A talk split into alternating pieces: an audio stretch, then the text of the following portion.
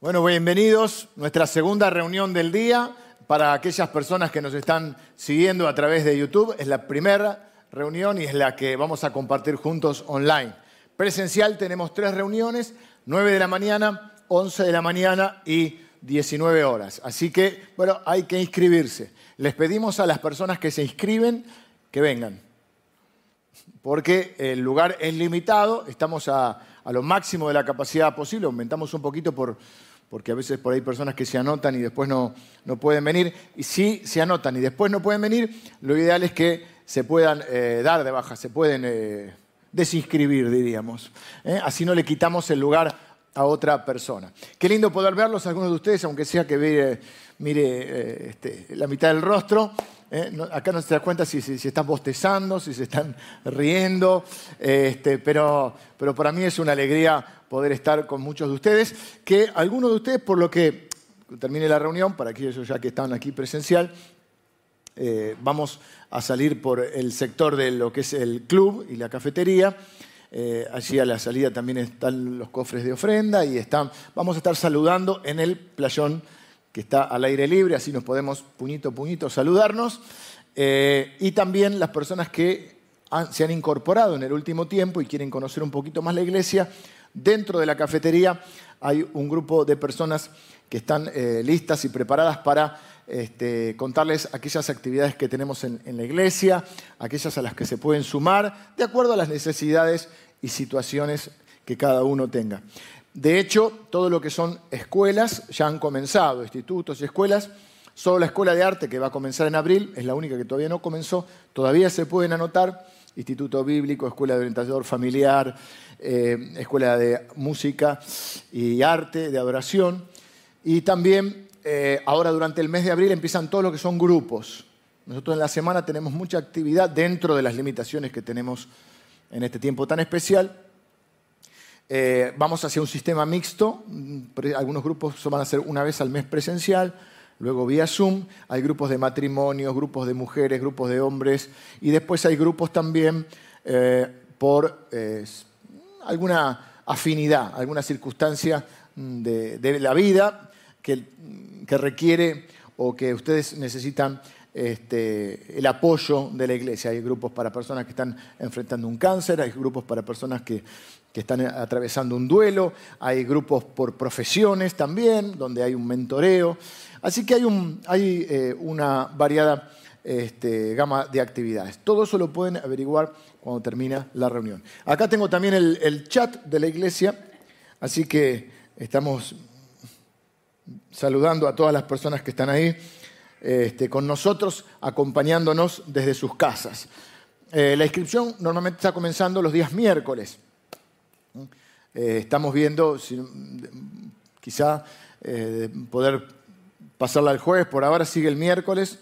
El tema es que bueno, algunos se anotan y después eh, no vienen y eso nos, nos complica. Igual que hoy está a lo máximo de la capacidad. Vamos a mirar la palabra de Dios. Estamos eh, en una serie que hemos llamado el factor Dios. Por supuesto que Dios es más que un factor. Lo que queremos eh, resaltar es un título jugando un poco con aquel programa que se llamaba Factor X. Lo que queremos resaltar es qué es lo que marca la diferencia en nuestras vidas. ¿eh? cuando hablamos del factor Dios, hablamos de lo bendecidos que somos al saber que podemos contar con Dios y acudir a Dios en cualquier momento y en cualquier situación de nuestra vida. Con la convicción, que es la fe, y con la esperanza. La, fe es la convicción de la esperanza, es la convicción, es la certeza, y la convicción de lo que no se ve, la certeza de la esperanza. Con esperanza y convicción en que, en que Dios va a intervenir en que podemos acudir a Dios en cualquier circunstancia de la vida. Hemos visto que, y estamos jugando con los, versículos que nos hablan donde se describe alguna situación y después nos dice, pero Dios, y vemos la intervención divina. Hablamos acerca del futuro, el futuro es incierto, pero Dios controla nuestro futuro. Dios es, eh, dice la Biblia, el alfa y el omega, que es como decir la A y la Z. No hay nada fuera de Él. Dios vive en otro tiempo eh, y controla el tiempo o, la historia de la humanidad. Hablamos acerca de cuando nosotros tenemos eh, cosas que no funcionan en nuestra vida. Tenemos una familia disfuncional, somos disfuncionales en un aspecto todos, pero sin embargo Dios nos puede usar igual. Y hoy voy a hablar acerca de cuando la gente, dijimos el domingo pasado, era eh, gente imperfecta en manos de un Dios perfecto. Hoy vamos a hablar acerca de cuando a la gente buena le pasan cosas malas. Seguramente sería más justo, creemos nosotros, también hemos hablado, y está en, YouTube, hemos hablado acerca de las injusticias de la vida, ¿no? Cómo enfrentar las injusticias de la vida. Esta semana que pasó estuve compartiendo un programa de, mm, eh, de TV que también sale por el, canal Luz y también está en YouTube ahora. Pueden poner Puerta Abierta TV con el pastor Juan Pablo Bongarrá y hablamos acerca de las injusticias de la vida. Justo él había mm, visto esta predicación y hablamos acerca de eso, cómo manejarnos. Y, justamente esa enseñanza estaba focalizada en un salmo de David. Hoy voy a hablar de David para hablar de cuando a la gente buena le pasan cosas malas. Porque sería, sería fantástico que, que a la gente mala le pasen cosas malas y a la gente buena le pasen cosas buenas. Estamos haciendo un juego también de palabras porque la Biblia habla específicamente de que bueno, bueno, así como que digamos 100% bueno, no hay ninguno. ¿Mm? Solo hay uno bueno que es Jesús. Eh, pero sí hablamos en este caso de cuando nos toca enfrentar cosas malas o cosas, sufrimientos o circunstancias difíciles en algo en lo cual nosotros no hemos sido eh, culpables directamente, ¿no? Todo es causa del pecado en, en, este mundo. La enfermedad, la muerte entran por el pecado. Ahora, nosotros no creemos en una, por lo menos no en todos los casos, en, una, en un correlato directo, en una relación directamente proporcional, diríamos. No toda la persona que está enferma significa, no, no, creemos esa otra teología que, bueno, si estás enfermo, algo habrás hecho. Ahora, por supuesto, que hay determinadas conductas que te pueden llevar a enfermedades. Está claro. Hay determinados excesos que pueden afectar tu salud. Tus pulmones, tu hígado. Es decir, que a veces hay parte de la responsabilidad en cómo nos cuidamos, ¿sí? Pero hoy quiero hablar de esas situaciones en las que vos decís, pero yo en esta no tengo nada directamente que ver. O, sea, no, porque siempre que hay algo en nuestra vida que nos toca enfrentar siempre podemos, es una de las cosas que hacía David en ese salmo, en el Salmo 7, frente a una injusticia que él sufría, en ese caso era la difamación, preguntarse a sí mismo y preguntar a Dios, ¿hice algo malo yo, Señor? ¿Hay algo que tengo que corregir? Decían los filósofos griegos que el dolor es el mejor maestro. A veces sí sufrimos por culpa de nuestros errores o de nuestras malas decisiones. Pero ¿qué pasa cuando no? ¿Qué pasa cuando a la gente, por eso digo, a la gente buena, entre comillas, le pasan cosas malas. Y vamos a un estudio de casos, a mí me gusta hacer estos estudios de casos a veces para ejemplificar y para sacar enseñanzas para nuestra vida. Vamos a ver el caso del rey David cuando todavía no era rey. David, aquel famoso eh, David, aquel famoso muchacho que con una, con, una, con una onda y cinco piedras derribó a un gigante, al gigante Goliat. Vamos a ver en el caso de él ¿cómo eh, podemos aprender de un hombre que la Biblia en principio no quiere decir que no tenía errores y que era perfecto? Pero en esta situación que está viviendo, él no es responsable de lo que le toca, no es culpable o responsable de lo que le toca vivir. Un hombre que la Biblia lo describe en el Nuevo Testamento como un hombre conforme al corazón de Dios. O sea, no estamos hablando de uno más. Un hombre que muestra ese corazón es el, salmista por excelencia, el libro de los salmos, que básicamente eran canciones o poesía, pero con una profundidad espiritual y con verdades de Dios. El salmista por excelencia es el rey David. Es decir, el futuro rey de Israel, lo vamos a tomar en una etapa de su vida que todavía no es el rey de Israel. El antepasado de nuestro Señor Jesucristo, Jesucristo es de la tribu de Judá, de la cual era David. De hecho, muchas veces se le dice a Jesús raíz, hijo de David, o de la raíz de David. O sea, no era Caín, no era Saúl, no era Herodes, Era el rey David, bueno, o el joven David. La figura central en el plan de Dios en un momento determinado de la historia. Porque tenía que seguir adelante el pueblo de Israel. El rey más importante de Israel es, David. Y porque de él iba a venir el Salvador. Y sin embargo está sufriendo, está siendo perseguido, su vida corre peligro. Y todo esto nos muestra esta verdad evidente. A veces a la gente buena le pasan cosas malas.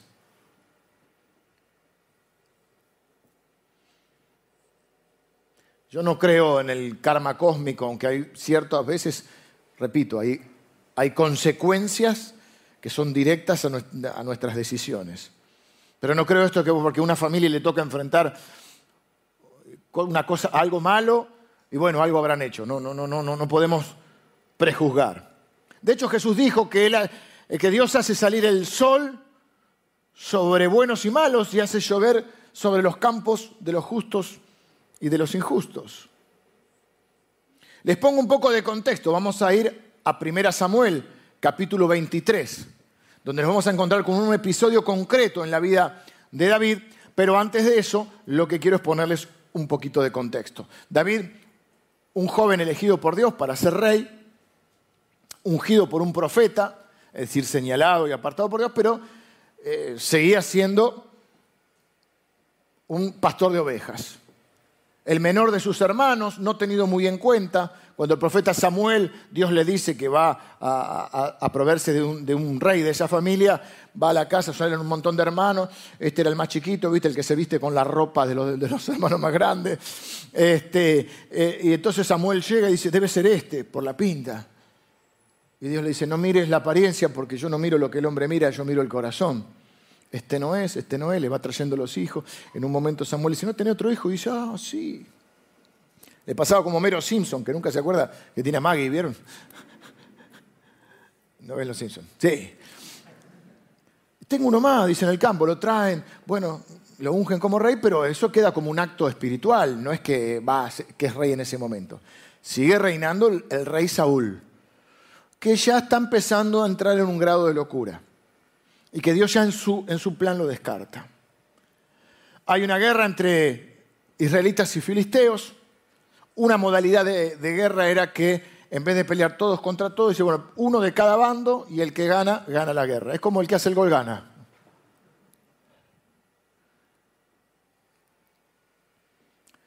Claro, los filisteos proponían este modo de combate porque tenían a su guerrero mayor que medía tres metros y decía, denme un hombre que pelee conmigo. Y los israelitas,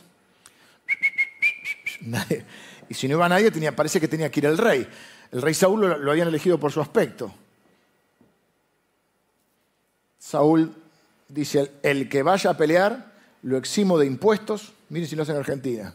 Vamos todos a pelear. Es mejor pelear contra, contra Goliat que... Bueno, que esto está saliendo...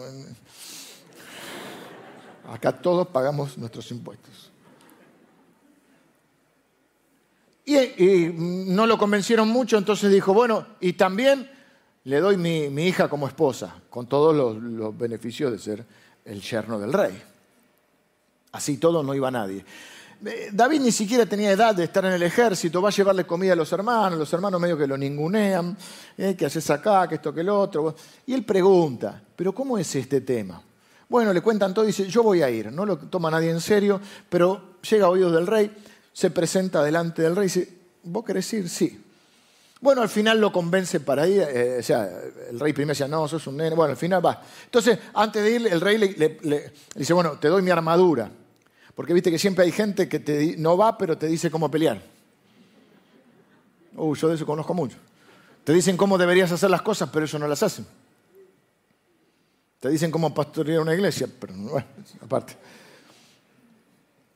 Y entonces David dice, yo no me puedo poner esta, esta armadura porque nunca la usé.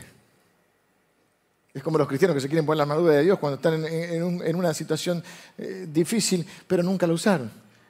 Quieren ser los campeones de oración, pero tú vas a tener que orar en los buenos tiempos para comunicarte con Dios. Querés escuchar a Dios, pero no, no está tu oído entrenado. Tenés que entrenarte. Sigo. Entonces, va y se produce el gran, el, hito, uno de los grandes hitos en la vida de David es que se enfrenta a Goliat y con sus cinco piedras y su onda, no era la onda de tirar así, sino parece que era una especie así, medio así, milagrosamente, no porque le pegue, lo milagroso es que la piedra se le incrusta al gigante Goliat cuando cae al piso, toma la, él tenía espada, toma la espada de Goliat y le corta la cabeza y se transforma en un héroe nacional. Ya ahí no le entró a gustar tanto a Saúl, se va transformando en un guerrero y su fama empieza a crecer. Hasta que en un momento determinado está llegando Saúl a una ciudad, a un lugar, y escucha un hit que estaba sonando en ese tiempo, que decía, Saúl hirió a sus miles, David a sus diez miles. No le gustó nada. Para colmo sonaba en todas las radios de la época. Era el tema del verano. Y dice en un momento Saúl, palabra más, palabra menos, pero lo describe la Biblia, solo le falta que sea rey. Se pone celoso y empieza a tener un grado de locura, dice que espíritus lo atormentaban. Paradójicamente lo que único que lo calmaba era cuando David, lo lleva a David, porque era músico también, y David tocaba música y se calmaba. Pero en un momento le agarra un ataque de locura y le tira un lanzazo. David esquiva el lanzazo. Después le pide perdón. Y así varias veces va a pasar, porque él dedica su vida solamente a perseguir a David y a matarlo. Hay gente que solamente se, se, obnubila tanto con una cosa que no vive ya para tener su propia vida, sino para tratar de hacerle mal a alguien, o para venganza, o por lo que fuera. En este caso era por celos. Y después pide perdón. Y mucha gente a veces tiene problemas con el perdón, algún pequeño desvío. En el programa también hablamos acerca del perdón. Porque hay gente que no quiere perdonar porque tiene un mal concepto del perdón un concepto erróneo. Cree que perdonar, bueno, yo no puedo olvidar. Nadie, el perdón no es olvido.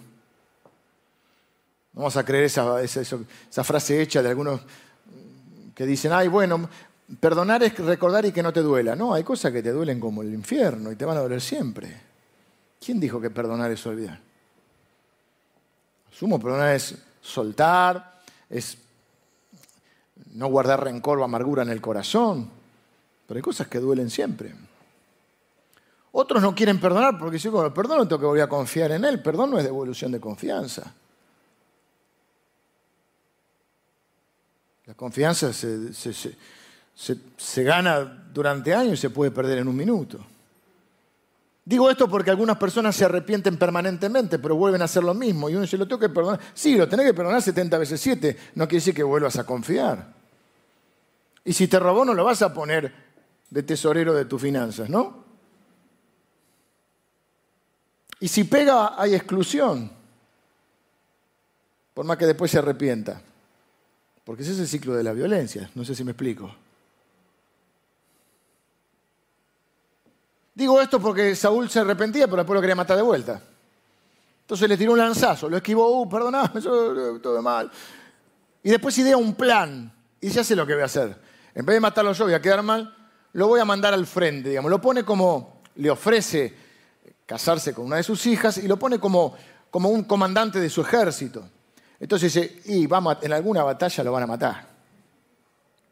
Pero como pasa el tiempo y no lo matan, lo empieza a perseguir abiertamente.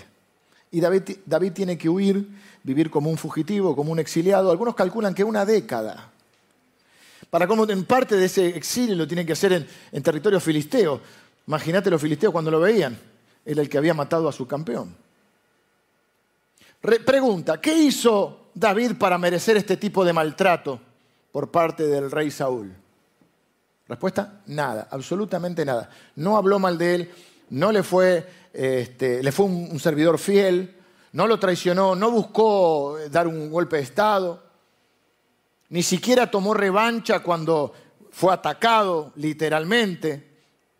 En más de una oportunidad, Dios permitió que estuvieran frente a frente, ya siendo perseguido. Por ejemplo, en una cueva lo encuentra. ¿Y qué le dicen los? Lo encuentra dormido. ¿Y qué le dicen los colaboradores? Dios te lo entregó en la mano. Ojo con lo que escuchás, ¿no? Es de Dios. Matalo. Y él dice, no, no, tenía temor de Dios. Ahí te muestra que es un hombre conforme, al corazón de Dios. Dijimos también en el programa, juez hay uno solo. Yo no me puedo poner en la posición de juez porque el, lugar, el trono está ocupado. Tampoco quiero ponerme la de fiscal, porque el acusador ya sabemos quién es. Y no quiero trabajar para el acusador. Tampoco me voy a defender mucho porque tengo abogado, que es Jesucristo. Te defiende mucho, te metes en el barro, ¿viste?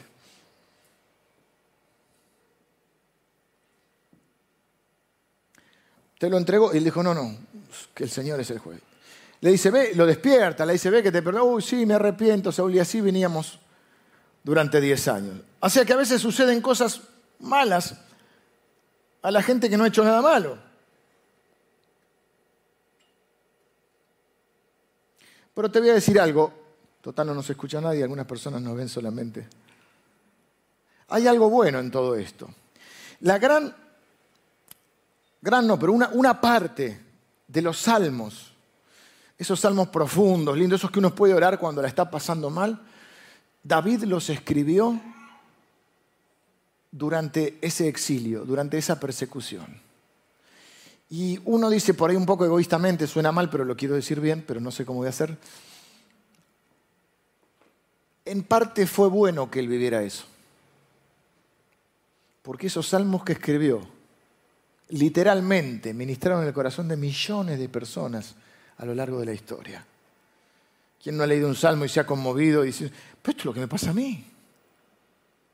Bueno, de hecho hemos hecho dos series sobre salmos. Eh, dos o tres ya, tres, a veces en los veranos hacemos series sobre salmos. Y yo grabé, así como grabé la serie de las parábolas, dentro de poco lo van a poder ver, eh, todas las que son parte de la iglesia, nosotros tenemos un servicio que ofrecemos a nuestros miembros, que es una plataforma que se llama Reino Media. Bueno, yo grabé una serie de salmos que van a salir, yo les voy a avisar igual, calculo que a mitad de año. No los mismos salmos que predicamos este verano, otros salmos.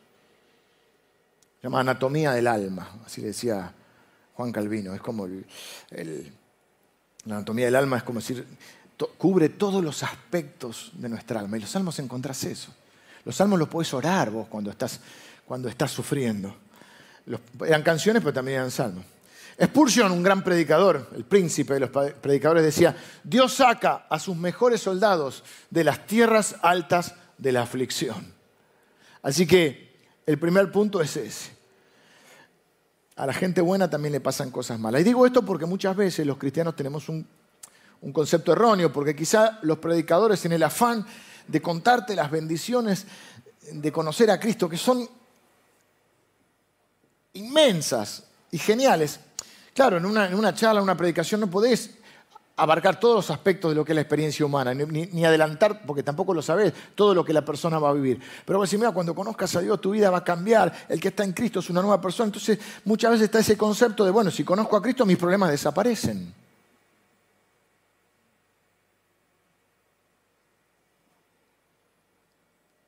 ¿Es cierto esto? ¿Desaparecen tus problemas cuando le abrís tu corazón a Jesús y pones tu fe en Él? Para, para, no me conteste todavía. Algunos, obviamente la respuesta sí, no va. La respuesta no, o sea, no desaparecen, tampoco del todo, es una pregunta con trampita, porque en cierto sentido, tu problema mayor desaparece. Así que en cierto sentido es verdad que cuando conoces a Cristo, tus problemas desaparecen. No todos, pero tu problema mayor desaparece, porque el problema mayor que tiene una persona desde el día en que nace es que no sabe cómo resolver el problema de la muerte. Y cuando conoces a Cristo, el problema de la muerte queda resuelto. Dijo Jesús, yo soy la resurrección y la vida. El que en mí cree, aunque esté muerto, vivirá. Los cristianos creemos que hay una vida después de esta vida. Que existe un cielo y un infierno. Así que el problema más grave para un cristiano está resuelto. El problema es el pecado, porque dice la Biblia, Jesús dijo, que de tal manera amó Dios al mundo, que dio a su único hijo, que es Él, para que todo aquel que en Él cree no se pierda, mas tenga qué cosa? Vida eterna. La paga del pecado es la muerte, pero el regalo de Dios es vida eterna, así que tu problema más grande está solucionado. ¿Qué problema más grande que la muerte?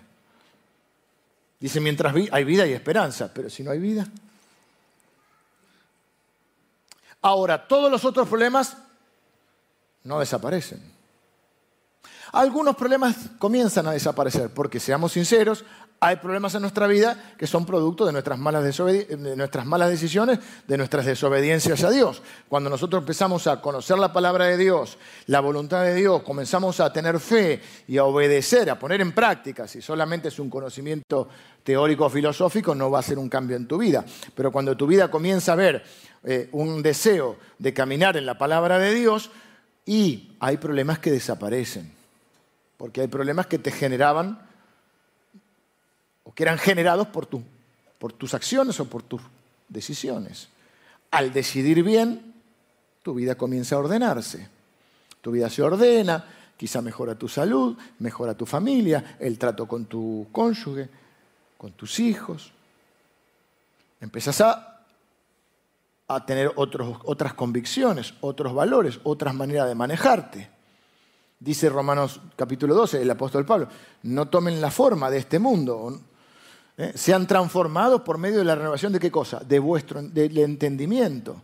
Y ahí van a conocer la voluntad de Dios que es buena, agradable y perfecta. Romanos capítulo 12. ¿Qué está diciendo ahí? Que cuando conocemos a Dios y conocemos su palabra, nuestra mente empieza a tener otro entendimiento, otra manera de ver las cosas. Así que, pero hay otra cantidad de problemas que no desaparecen. Es más, a veces tener estas convicciones te puede traer algunos problemas. Y porque vivimos en un mundo caído. Pero lo bueno, lo segundo bueno que tengo para decirte es que a la, la gente mala y las cosas malas que te sucedan no pueden detener el obrar de un Dios bueno. La gente mala no puede detener a un Dios bueno. Las cosas malas no pueden detener a un Dios bueno. Nada puede detener los planes y propósitos de un buen Dios. Y quiero leerte primera Samuel. Metimos un poco en contexto.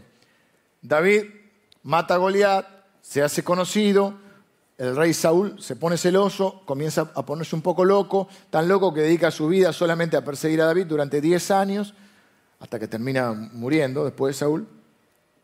Y durante 10 años David sufre una injusticia, es exiliado, es fugitivo porque, eh, eh, porque lo buscan para matarlo y en esa época escribe los salmos que han bendecido a millones de personas. Por eso ahora vamos a ver o encontrarnos en esta situación. Primera Samuel, capítulo 23, versículo 13, dice, David entonces se levantó con sus hombres, porque había gente que lo seguía, porque cuando alguien es líder lo siguen igual. Porque no te hace líder un título, o un carnet. Te hace líder si la gente te sigue. Entonces David dice que se levantó con sus hombres, que eran como 600, y salieron de Keila, y anduvieron de un lugar a otro, y vino Saúl, o vino a Saúl la nueva, la noticia, de que David se había escapado de Keila, y ahí desistió por un tiempo de salir. Y David se quedó en el desierto, en lugares fuertes, se buscó dónde esconderse, fortalezas, y habitaba en un monte en el desierto de Sif. A veces lo hacía en cuevas. Lo buscaba Saúl todos los días, y acá está la clave. Pero Dios no lo entregó en sus manos. Había una situación, era perseguido, lo buscaban para matarlo. Pero ¿qué hay en la vida de los cristianos? Un pero, un pero Dios. Pero Dios, podríamos decir, lo guardó. No permitió que Saúl, ¿para qué lo buscaba? Para matarlo. Viendo pues David que Saúl había salido en busca de su vida, se estuvo en Ores en el desierto de Sif, se escondió. Entonces se levantó Jonatán, hijo de Saúl, y vino a David a Ores y fortaleció su mano en Dios. El hijo del rey es el que viene a fortalecerlo a David. Se arma una amistad ahí. Y le dijo Jonatán a David, no temas, pues no te hallará la mano de Saúl mi padre, y tú reinarás sobre Israel, y yo seré segundo después de ti y aún Saúl, mi padre, lo sabe. Vamos a sacar algunas verdades de esto que hemos leído. Número uno, entonces a la gente buena también le pasan cosas malas. Número dos, la gente mala o las situaciones que nos tocan vivir no pueden detener a un Dios bueno, ni el obrar de un Dios bueno. Saúl lo buscaba todos los días para matarlo, pero Dios no lo entregó en sus manos. Y ahí están esas dos palabras, la historia continúa, pero esas dos palabras, pero Dios. Eso es lo que marca eh, esta, esta serie que vamos a ver. El mal sucede, pero Dios. No conocemos el futuro, pero Dios. La muerte existe, pero Dios. Nosotros fallamos, pero Dios. Diez años viviendo lejos de su casa, diez años en cueva, todo por culpa de este rey loco. Y quiero decirles algo que a algunos les va a gustar y a otros quizá lo va a enojar. Dios permitió que esto sucediera. A Saúl se le permitió perseguir, ahora lo voy a explicar, a David se le permitió hacer ciertas cosas hasta cierto punto. Tuvo un límite. Cuando Dios dejó que los hechos sucedieran mientras servían a sus propósitos, a los propósitos de Dios. En este caso quizá formarlo a él, para que, a David, para que después fuese el rey.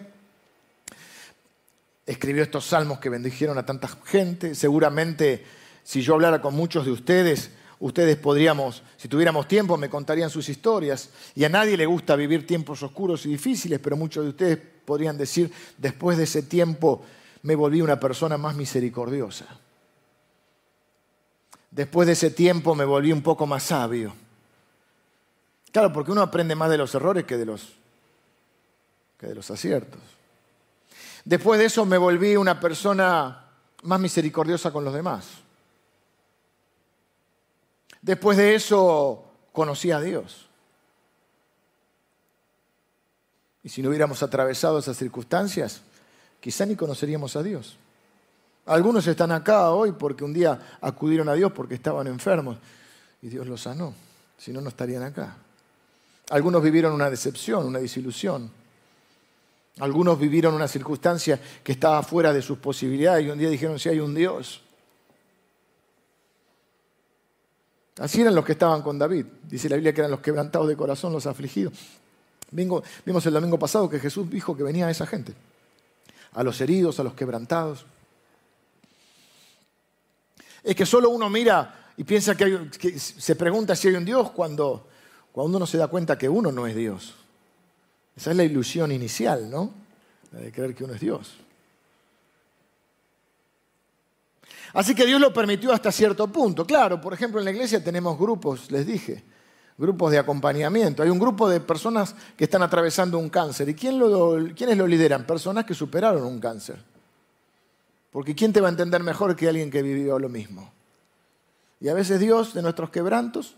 Por eso, no todo lo que. Esto es lo que quiero aclarar. Un concepto que se llama la soberanía de Dios, que es fundamental. La soberanía de Dios trae paz al corazón de los que confían en Dios. Es el atributo de Dios que puede traer más paz al corazón de aquel que confía en Dios, pero es el atributo de Dios que más enoja al que no confía en Dios. Y ahora lo voy a explicar. ¿Qué significa la soberanía de Dios? Que Dios es soberano significa que Él es la autoridad máxima. La Biblia lo llama rey de reyes.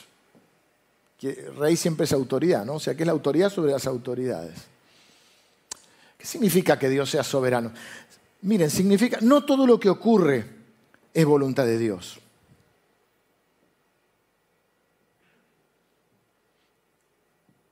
Pero, porque si no Dios no, no se enojaría con, el pecado, no reprocharía una acción, si todo lo que ocurre es porque Él quiere.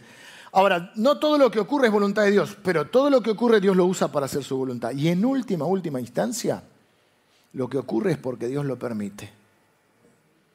Y si Dios no lo permite, no ocurre.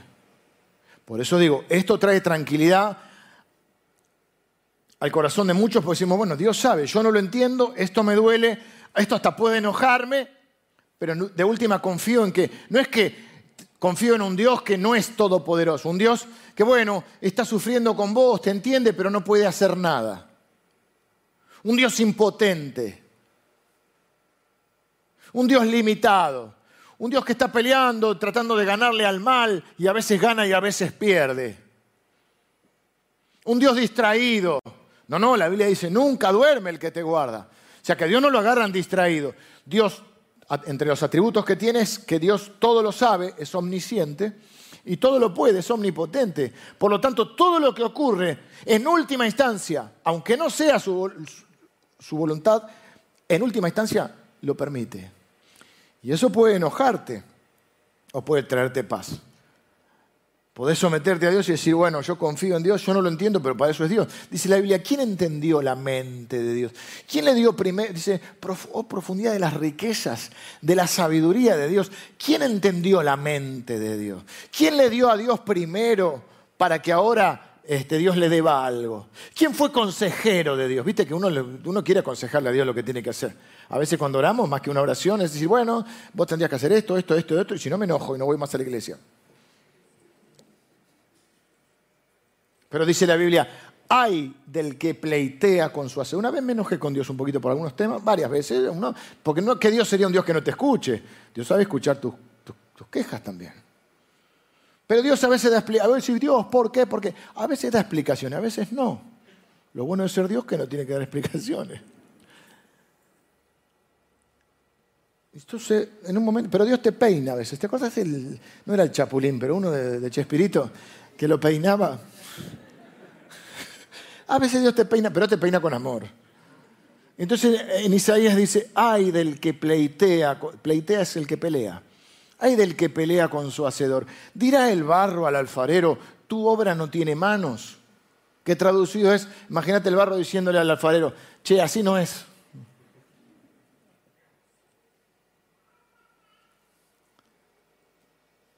Job, después de volver a Job, en un momento, un libro raro, algunos creen que existió, otros no me importa eso. Es la enseñanza de Job lo que me importa. Job le pasan todas y empieza a decir, Señor, ¿por qué? ¿Por qué no entiendo?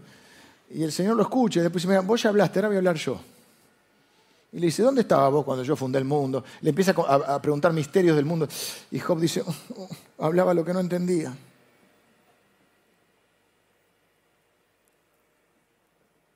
Entonces tenés dos opciones frente al sufrimiento, frente a lo que no entendés.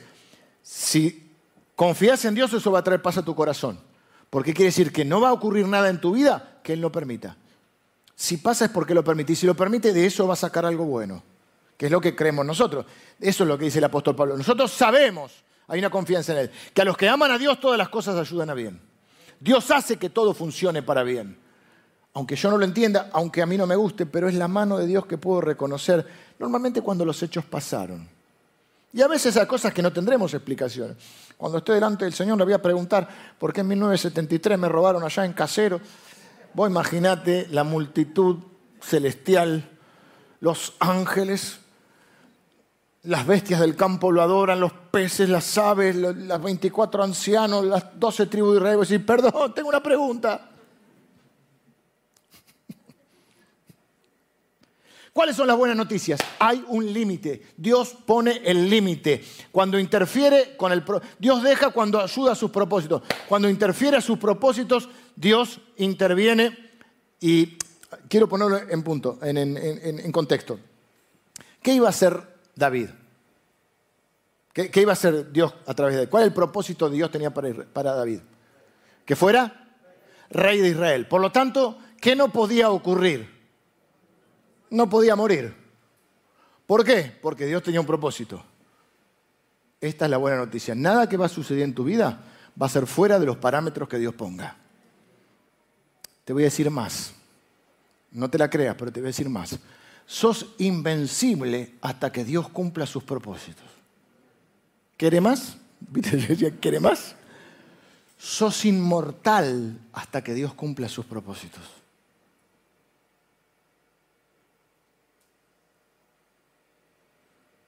Sos inmortal hasta que Dios cumpla sus propósitos, porque dice la Biblia que la buena obra que Dios empezó en tu vida, Él va a ser fiel en completarla. Dios, vos puedes orar ¿eh? como, como, como la Biblia nos enseña. Dios cumplirá su propósito en mí. Entonces eso te trae paz. Y el día que cumpla sus propósitos, entregamos el equipo y nos vamos. El apóstol Pablo dice, yo sé que él se le permitió saber la hora. Porque a veces uno dice, uy, mm, tal persona murió y se quedaron truncos los planes de Dios. Dios, nadie trunca los planes de Dios.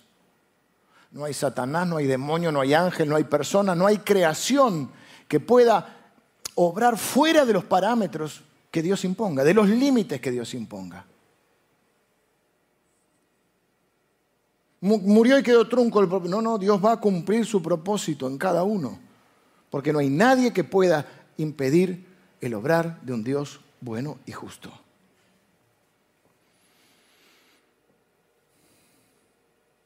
Dos ilustraciones, pero tengo que ir rápido. Primero, les mencioné a Job. Libro raro. Hay una conversación entre Dios y Satanás. Dios dice, ¿viste Job? No hay otro tan justo como él sobre la tierra. Qué fácil que te sirva. Si le diste todo, dice Satanás, que siempre mete ficha. Así cualquiera te sirve. Bueno, podés tocar sus, cosas, pero no lo puedes tocar a él. Ok, ¿ves? Tiene el permiso de Dios. Pierde todo, la familia, los bienes, todo vuelve le dice, ¿viste que Job se mantuvo íntegro? Sí, pero porque no toqué su salud. Si toco su salud, bueno, puedes tocar su salud, pero no puedes tocar su vida. Se enferma. No queda nada. Sin embargo, se mantiene, dicen que en todo no pecó eh, Job. Y después Job, bueno, le es restituido todo. Pero una conversación rara. Pero ¿qué quiero decir? Ni Satanás puede obrar fuera de los parámetros de Dios. Nuevo Testamento, un hombre endemoniado, varios demonios si viene Jesús y le dice, afuera, mándense mudar. Los demonios obedecen. Hay demonios que son más obedientes que los cristianos. Claro, Dios le dice, vayan con Jesús, le dice, vayan para allá, van. El cristiano dice, no lo siento. Tengo un argumento, tengo una teología. Los demonios le dicen, está bien, nos vamos, ¿podemos ir a los cerdos? Bueno, los cerdos sí. ¿Qué quiero decir? No hay ángeles, no hay demonios, no hay personas. La creación una tormenta, Jesús dice, va, termínela. Calmo el mar. Nada puede impedir el obrar de Dios y eso es algo que nos trae paz, porque lo que me suceda en mi vida está dentro de lo que Dios permite. Y si lo permite porque sigue siendo dentro de su propósito. Y hasta que Dios no cumpla su propósito en mí, yo soy invencible e inmortal en esta vida. Eso no significa, y voy al tercer punto, ah, porque ya estoy pasado de hora, Confiar en el buen Dios no niega el sentido común. Ah, Jesús, ¿por qué no te tiras del pináculo del templo? Total, Jesús, Dios te va a salvar. No tentarás al Señor tu Dios. O sea, cosa que alguno ahora diga, como soy invencible, hago cualquier cosa. La soberanía de Dios, la respuesta del hombre a esa soberanía es la responsabilidad. David lo persiguió, cuando le tiró la lanza la esquivó. Y cuando lo, leímos recién, versículo 15 y 14, cuando Saúl lo persiguió para matarlo, se escondió. No salió diciendo, eh, acá estoy yo, soy invencible, tirano más, que Dios va a cumplir su propósito en mí. Digo esto porque hay personas que creen que pueden tentar al Señor con esto. David no es lo que se dice un determinista o un fatalista. Bueno, si Dios va a hacer tu voluntad, bueno, entonces no nos preparemos, no hagamos nada. No, no. E, esa persona que dice, bueno, mi caso, yo podría decir, bueno, como la Biblia dice que mal usado, ¿no? El Espíritu Santo no me preocupa lo que va a decir, lo que voy a decir, porque el Espíritu Santo va a hablar por mí, entonces no me preparo, no estudio la Biblia, no, entiendo las normas de interpretación bíblica, digo cualquier cosa. Vivo de cualquier manera, total, Dios va a cumplir su voluntad. Algunos llegan al punto de si no vamos a predicar, total Dios va a salvar a los que... Sí, Dios va a salvar a que pero yo no sé a quién va a salvar, yo tengo que predicar la palabra de Dios. No se puede vivir con esa, esa, esa forma determinista. ¿Por qué se escondió David? Porque tiene fe pero no es tonto. El hecho de que Dios dirija el universo no lo convierte a David en un deterministas. Decimos que son como dos pedales de una bicicleta. Dios habla y nosotros respondemos. Dios obra y nosotros obedecemos. Vamos actuando. O sea, no me exime de la responsabilidad. Estoy sobre la hora, tengo que ir a mi último punto. Mi último punto es que en los malos tiempos, entre otras cosas, sirven para reconocer a los buenos amigos. Los malos tiempos sirven para reconocer a los buenos amigos. Fíjense esto. A veces la ayuda viene de lo más inesperado. En los momentos, hay una canción que no es que, pero que a mí me gusta mucho, que dice, bienaventurados los que catan el fracaso porque reconocerán a sus amigos. Los que prueban el fracaso. ¿Viste eso de los amigos del campeón? Cuando te va bien, hay mucha gente alrededor. Por eso no hay que creerse mucho ni los elogios ni las críticas, todo en su justa medida. Eh, también hablamos en el programa de eso, cuando vivimos situaciones, y, se ve que este hombre, el, pastor Juan Pablo, me preguntaba sobre cosas que yo había vivido, no, específicas, sobre cómo uno reacciona en esas cosas. Y él también había, pues un hombre mayor que yo, que ha vivido un montón de cosas. Y yo en un momento le digo, se ve que por, lo que él, por las enseñanzas que él transmitía también, me di cuenta que él había vivido cosas, porque son las mismas enseñanzas que uno tiene también, que uno aprendió. Y una de las cosas de las que aprendes es que en esos momentos hay gratas sorpresas. Y la ayuda a veces viene de donde no la esperabas. También hay gente que reafirma lo que pensabas. Amigos entrañables que se comportaron como, de esa manera. También hay gente que por ahí uno esperaba más. Y a veces vivir esos momentos te, sirven para reconocer quién es quién. Es bueno tener memoria. Perdonar hay que perdonar. Yo dije perdonar no es olvidar. Es bueno tener memoria porque uno sabe quién ha sido quién en cada momento. Para ser agradecido también. La ayuda vino de, Jonathan o Jonathan, como lo dice la Biblia, que era el heredero al trono. Vengan los músicos, tenía que decirlo. Jonatán era el hijo de Saúl. Y le dice, yo voy a ser tu segundo. Yo, no tengas miedo. De hecho, le salva la vida varias veces avisándole de los peligros. Y le dice, porque vos sos el rey, escucha esto, yo voy a ser segundo porque vos sos el rey y hasta mi papá lo sabe. Lo leí recién, versículo 17. Estaba tan claro la autoridad de David. Hay que saber ser segundo, ¿eh? no mucha gente sabe ser segundo. Por eso Jesús dijo que mucha gente busca el primer lugar.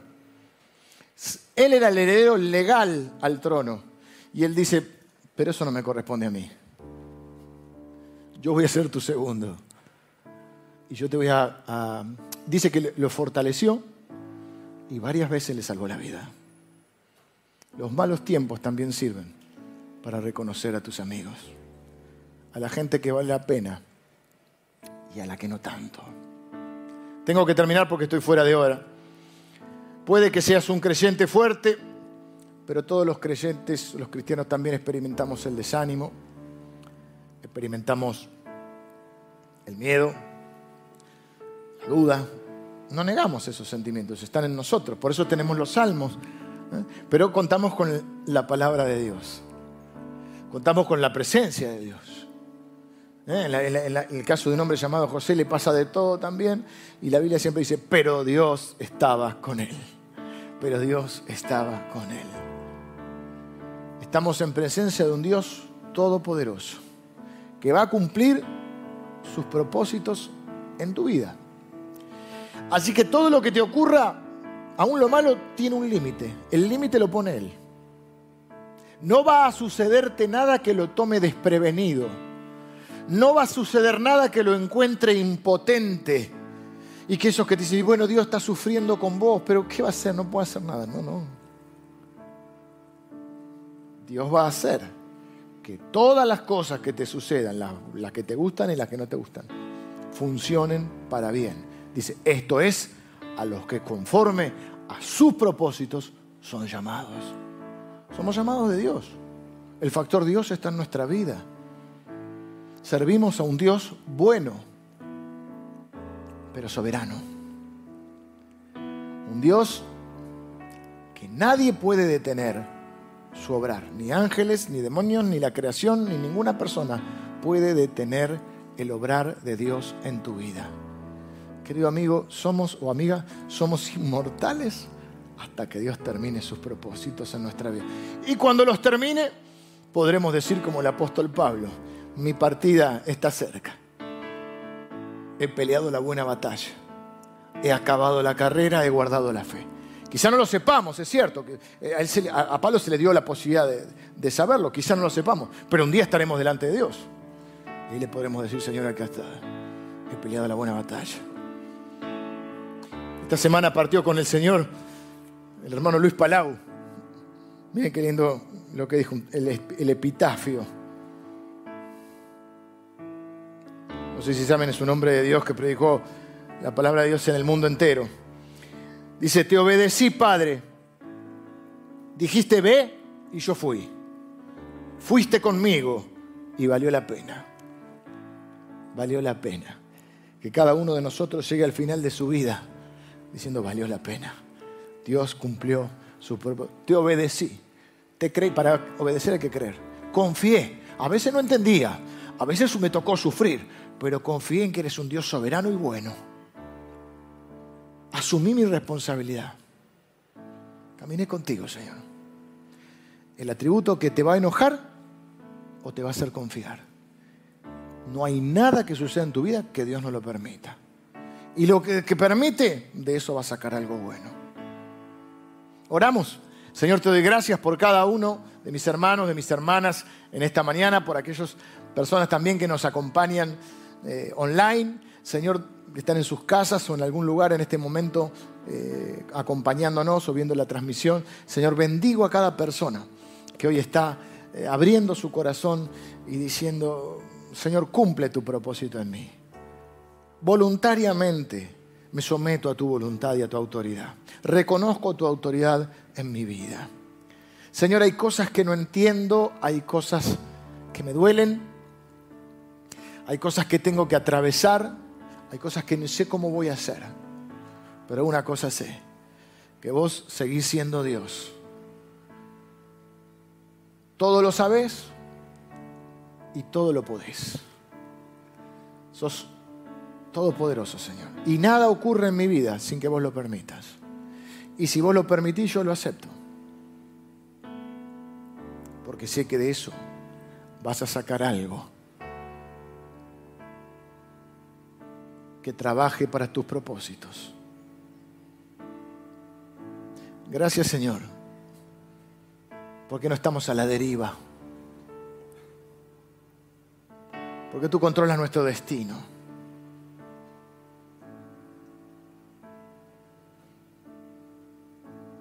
Porque hemos podido conocer a Jesús, que camina con nosotros todos los días hasta el fin del mundo. Bendigo a las personas que están orando así. Gracias Señor porque resolviste el problema de la muerte y ya nada nos puede separar jamás de ti. Señor, oro por aquellas personas que están viviendo ahora situaciones difíciles, oscuras. Señor, que esta palabra les traiga fe a sus corazones y esperanza. De que esto también será usado por ti, Señor, para cumplir tus propósitos en sus vidas. Yo bendigo a cada persona que recibe esta palabra en el nombre de Jesús. Amén. Que el Señor te bendiga y te guarde y nos vemos pronto.